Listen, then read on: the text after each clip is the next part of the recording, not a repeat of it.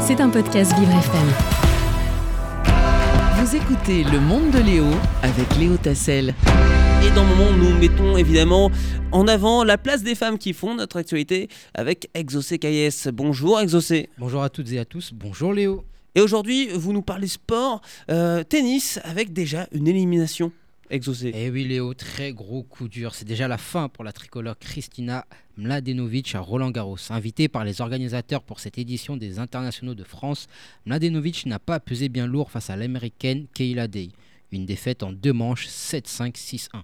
Et pourtant, le public était derrière elle exaucé. C'est ça qui est également dommage. Malgré une ambiance de Coupe Davis sur le cours, Simone Mathieu, avec la présence de trompettes et tambours pour l'encourager, la Française a manqué d'efficacité sur ses occasions de breaker et n'a sauvé aucune balle de break. Très peu en confiance après une élimination dès son entrée en lice sur les sept derniers dernier tournoi qu'elle a disputé, Kristina Mladenovic n'a pas réussi à profiter du soutien du public de Roland Garros pour mettre fin à cette série noire.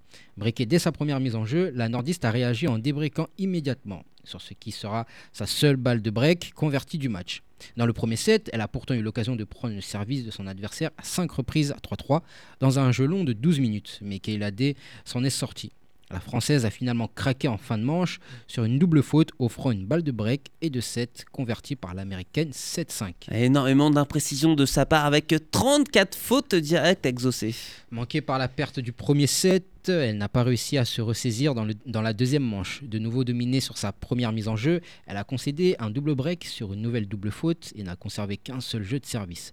Avec 34 fautes directes et seulement une balle de break convertie sur 7, la Française n'est pas, par n'est pas parvenu pardon, à faire parler son expérience pour son 15e Roland Garros. L'ancienne numéro 1 mondial chez les jeunes s'incline face à la 138e joueuse mondiale présente dans le tableau principal à Paris pour la première fois. Kristina Mladenovic va désormais se tourner vers le double dame qu'elle dispute cette année avec la chinoise Shuang Zhang après l'avoir remporté à quatre reprises, deux fois avec Timea Babos et deux fois avec Caroline Garcia. C'était un podcast Vivre FM. Si vous avez apprécié ce programme, n'hésitez pas à vous abonner.